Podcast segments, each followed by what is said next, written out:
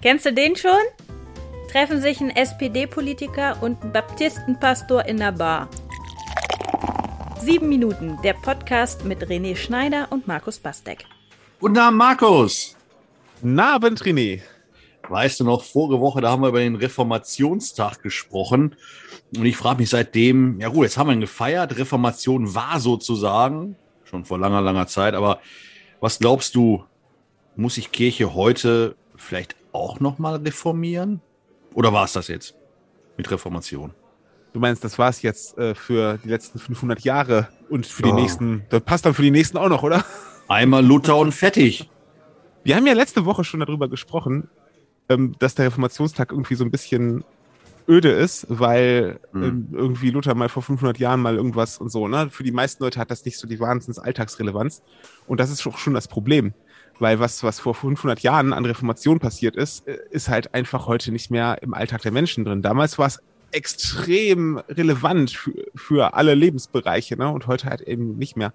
Und da muss sich Kirche schon fragen, ob es, also es muss ja nicht gleich so eine Reformation sein wie vor 500 Jahren mit blutigen Kriegen und äh, diesem ganzen Bohai und einer großen Kirchenspaltung, aber dass sich Kirche darüber Gedanken macht, ähm, wie sie für die Menschen relevant sein kann, das ist natürlich ähm, ähm, immer wieder eine ganz wichtige Frage. Und wenn man der auch ordentlich nachgeht und auch gewissenhaft nachgeht, dann ähm, führt einen das auf jeden Fall in Reformen ein Reformationchen. Und das ist auch ganz oft passiert seit in den letzten 500 Jahren. Es ist ja nicht so, dass sich da einmal die Kirche aufgespalten hat in äh, katholisch und protestantisch oder sowas, sondern dann hat sich ja ähm, die protestantische Seite zumindest auch noch vielfältig auch nochmal zersplittert. Weil da hatten es die Leute gelernt, so. Und wenn es, dann ging ganz viel über Kirchenspaltung wieder und Abspaltung und so. Das ist natürlich nicht der eleganteste Weg, ne? aber vielleicht zu seiner Zeit der notwendige Weg gewesen. Und wenn wir heute nicht noch die ähm, 1570. Konfession gründen wollen, dann müssen wir uns überlegen, wie wir in den Kirchen, die wir haben, ähm, so ähm, äh, Erneuerung durchsetzen, dass es, dass es passt. So, und dass es, dass Menschen sich damit identifizieren, auch Leute vielleicht unterschiedlicher Meinung oder so, ähm, dass wir uns nicht weiter zerfasern, aber doch immer, ja, ich sag mal, am Zahn der Zeit bleiben, obwohl das jetzt nicht unbedingt der Ruf ist, den die Kirche hat. Wobei ja interessant, also die Kirche, die gibt's doch erstmal gar nicht. Also wir reden jetzt erstmal über Kathol also mindestens katholisch und evangelisch, mal alle anderen jetzt mal außen vor. Bleiben wir mal bei den beiden christlichen. Dann ähm, haben wir die Spezialität bei den Katholiken, da geht's ja einfacher, die haben so einen Big Boss, wenn der auf den Trichter kommt, also brauche ich ja nicht gendern, ne, ist ein Kerl auf jeden Fall. ähm, wenn der über Nacht auf die Idee kommt, wir müssen da mal folgende Sachen äh, in, in Gang setzen, dann kann der das einfach bestimmen. Der ist der Vollbestimmer da, wenn ich das richtig verstanden habe. Äh, er wird's nur nicht tun.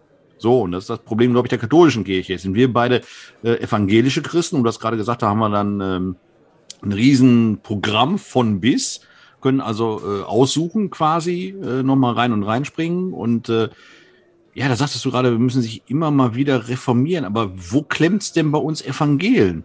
Was würdest du sagen? Also an welcher Stelle müssten wir uns denn am meisten reformieren? Ach, ich weiß nicht, ob ich mir damit so viele Freude mache, wenn ich da ehrlich antworte. Ne? Ich, ähm, Schneid das raus. äh, genau. Wir sind alle anderen in der Kneipe mal kurz die Ohren zu halten. Nein, es ist natürlich, ähm, ich muss dazu sagen, es geht da, das ist jetzt dann auch meine Meinung, ne? Also es ist halt, äh, fragst du, fragst du zehn Christen, äh, wie sich die Kirche verändern soll, kriegst du Hm. zwölf Antworten so, ne? Das ist, das ist ja halt einfach so, ne? Und ähm, das hat auch alles seine Berechtigung und ähm, viele andere Thesen und Ideen haben auch ihre Berechtigung, ne? Ähm, du sagtest gerade, die, die Kirche gibt's ja gar nicht, ne? Institutionell gesehen ist das tatsächlich so.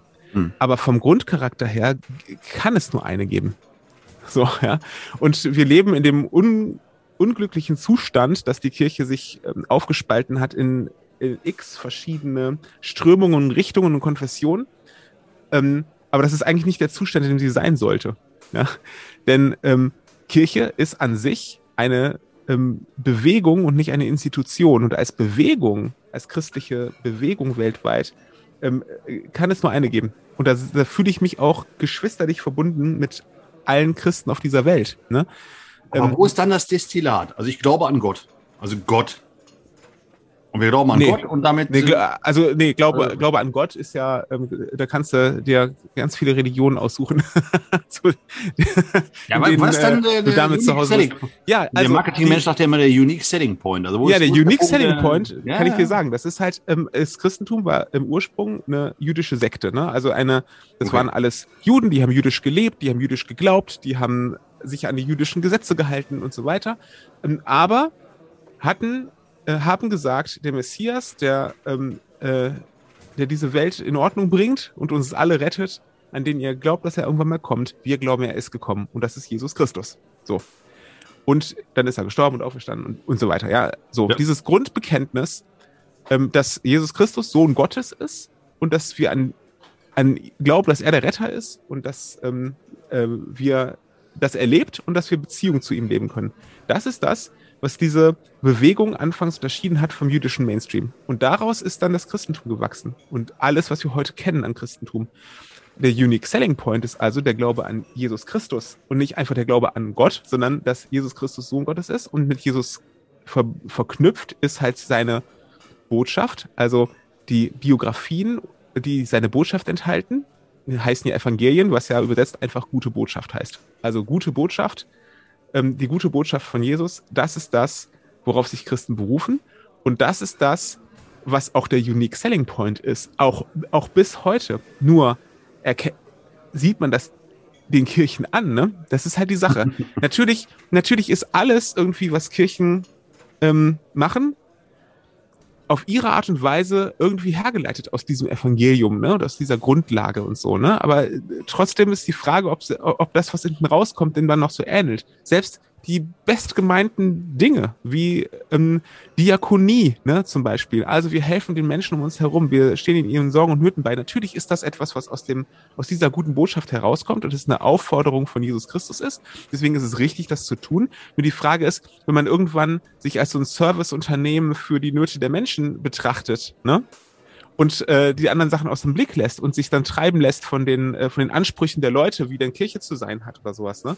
Dann wird's halt schwierig, weil Chef im Haus kann nicht, kann nicht die, ähm, sei es eine demokratisch legitimierte oder ähm, hierarchisch organisierte äh, Versammlung von Menschen sein, sondern das muss immer ähm, äh, Jesus sein und das, was er gesagt hat, und das, ähm, das muss immer der Anker sein, so, ne? Und, ähm, und da glaube ich, da ist immer wieder Reformationsbedarf oder Reformbedarf, ja, da. ähm, jetzt sage ich schon Reformationsbedarf, ne? Interessant. Ähm, weil wir immer wieder drohen an den Ansprüchen und an dem, was, ähm, was wir auch selber glauben, wie das alles zu sein hat. Ähm, äh, das, das kann uns immer wieder davon wegziehen und sich immer wieder darauf zurückzubesinnen, ist, glaube ich, extrem wichtig. Und genau das ist ja, was Paulus schon ganz, im ganz, ganz frühen Christentum gemacht hat. Genau das, den Römerbrief, hat ja dann von Paulus, hat dann ja Martin Luther wiederentdeckt. Ähm, und dar daraus ist dann erwachsen, was man heute die Reformation nennt. Ähm, und das entdecken immer wieder Menschen. Und was, worüber schreibt der Römerbrief? Der, der schreibt über die Gnade Gottes, die in Person Jesus Christus auf diese Welt gekommen ist und ähm, unser Leben verändert. Und er ist der Messias und deswegen rettet er uns letzten Endes. So. Und, ähm, und, und das war verschütt gegangen. Also das war immer irgendwie da und war immer irgendwie auch ein Antrieb, aber es war verschütt gegangen, weil da so viel Ballast drauf lag, dass ein normaler Mensch das gar nicht mehr erkennen konnte.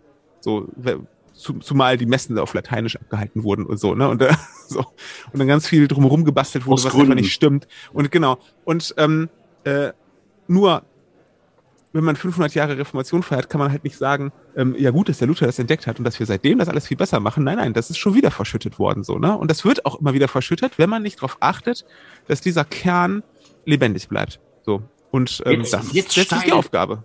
Steile These zum Schluss, weil die, die, die Hertha guckt uns schon an, so an, die ist gleich fertig mit dem Bier. Steile These, wäre nicht die radikalste und die ehrlichste Reformation oder Reform die, zu sagen, so passt mal auf, sowas wächst immer wie, wie so, ja, Tumor ist negativ kon- konnotiert, aber das, das wächst einfach wie so eine Hecke, immer wieder, immer wieder und eigentlich braucht man das rechts und links eigentlich gar nicht. Und so wie ich einen guten Baum, der gut Früchte tragen soll, auch immer wieder schneide, damit er nicht zu viele Wasseräste hat und, und, und, so müsste ich eigentlich Kirche immer wieder zurückstutzen auf diesen Unique Selling Point, auf diesen Ursprung.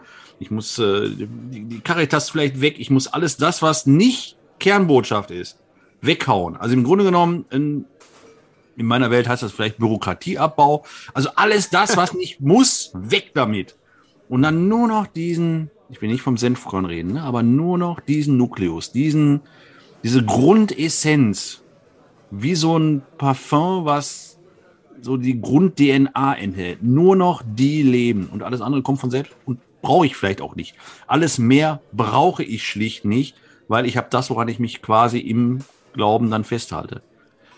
Wäre ja, sowas überhaupt denkbar und möglich? Ja, das, das geschieht Rote immer wieder. Frage. Ja, also es geschieht immer wieder, dass, ähm, ähm, ähm, indem zum Beispiel Kirchen neu gegründet werden, ne, wo Leute mit genau diesem Anspruch hingehen und sagen, wir fangen jetzt was ganz von vorne an und ähm, du kannst An natürlich von Assisi, einem, ja. ja, und du kannst natürlich in einem 2000 Jahre alten Laden kannst du nicht einfach alles wegreißen so, äh, äh, was da aufgebaut wurde, weil dann kann das, kann das auch zusammenstürzen, so, ne? Also zumindest das, ähm, ähm, es ist ja nicht so, dass die Kirche und alles, was da rum, gebaut ist, ums Evangelium, alles schlecht ist oder so. Ja? Nein, ja, nein, nein. Ne, deswegen also. so, von wegen Caritas weg. Nein, natürlich nicht. So, ja. Die Frage ist, ähm, ähm, ob das zum bestimmenden Posten wird, ne? Ähm, ähm, unberechtigterweise. So.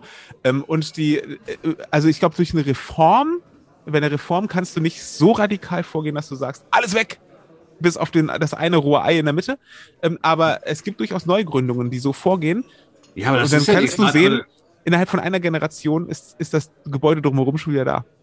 Ne? So. Das ist das Krasse, finde ich. Das, das möchte ich mal vergleichen mit irgendwie so, ich habe die Tage noch über eine Internetseite gesprochen, die neu gemacht werden muss, und wo derjenige, der das begleitet, gesagt hat, ja, die ist irgendwie so gewachsen und sind ganz viele Sachen drin, die brauchen wir eigentlich gar nicht mehr. Ich blick da gar nicht mehr durch. Lass uns diese Internetseite komplett neu aufsetzen. Ja. So, und auch da auch im Wissen, genauso wie du sagst, wenn wir jetzt mal Internetseite gleich Kirche, genau in dem Wissen, dann, und wenn wir sie neu aufsetzen, dann fangen wir mit einem schönen, wirklich so mit der Basis an.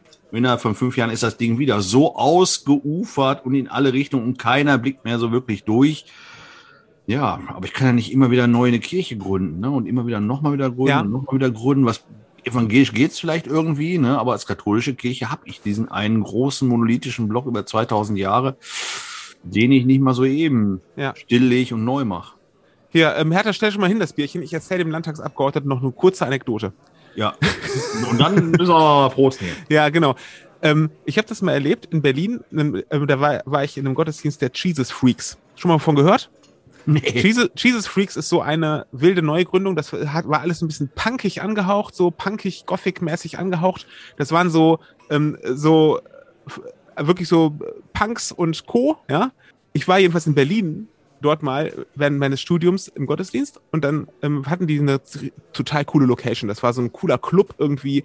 Das war ähm, so ein bisschen abgeranzt, aber eben auch irgendwie ähm, eine, eine, eine, einfach eine coole Location so und haben da immer Gottesdienst gefeiert. Mhm. Und dann haben die irgendwann gemerkt, wir klammern uns an unsere, unsere Location und wir beziehen so viel auf unsere Location und Kirche ist für uns dieser Ort geworden, statt das, was uns verbindet in unserem Glauben. So und dann haben die den Mietvertrag gekündigt.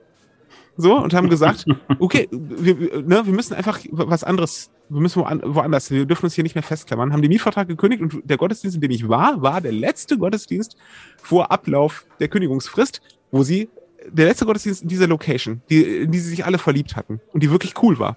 Und dann haben die gesagt, ähm, am Ende des Gottesdienstes, haben die gesagt, Leute, wir schicken euch, ich glaube damals waren es noch SMS, da gab es noch kein WhatsApp, wir schicken euch eine SMS rum, wo wir uns nächste Woche treffen, weil wir wissen es noch nicht. Im Notfall draußen unter der Brücke. So. Und das fand ich so, so geil. Das war so mutig, ja. irgendwie so zu sagen, ähm, wir merken, ähm, das, was wir uns hier aufgebaut haben, da, darauf sind wir stolz, das haben wir lieb, irgendwie das gewonnen und das ist irgendwie toll und, und so. Wir sind da gerne aber es bringt uns weg von dem, was wir eigentlich wollen, was wir eigentlich hm. glauben, ja. so, ne? Und das äh, distanziert uns von, von Menschen, die wir erreichen wollen. Das distanziert uns eigentlich sogar von unserem Gott. Also weg damit. Und die waren in der Lage, das zu machen. Und ähm, die gibt's heute noch, aber ich habe keine Ahnung, was die da, wie das danach weitergegangen ist. Ich fand nur diesen Schritt so mutig. Mhm. Und den machst du, je länger so ein Laden steht, mhm. wirst du immer weniger den Mut dazu haben, aber der ist möglich. So. Und, und ja. man kann solche Schritte gehen. Äh, man muss nicht immer gleich alles abreißen, aber mal ab und zu ein bisschen was abzureißen, was einen hat einschlafen lassen, ist eine sehr gute Sache. So, und jetzt äh, haben wir Reiß die Hütte ab, Hertha. Brauchen, brauchen unbedingt einen Pilzken. Auf jeden Fall. Danke, Hertha. Markus, Prost. Prost. Sieben Minuten, der Podcast mit René Schneider und Markus Bastek.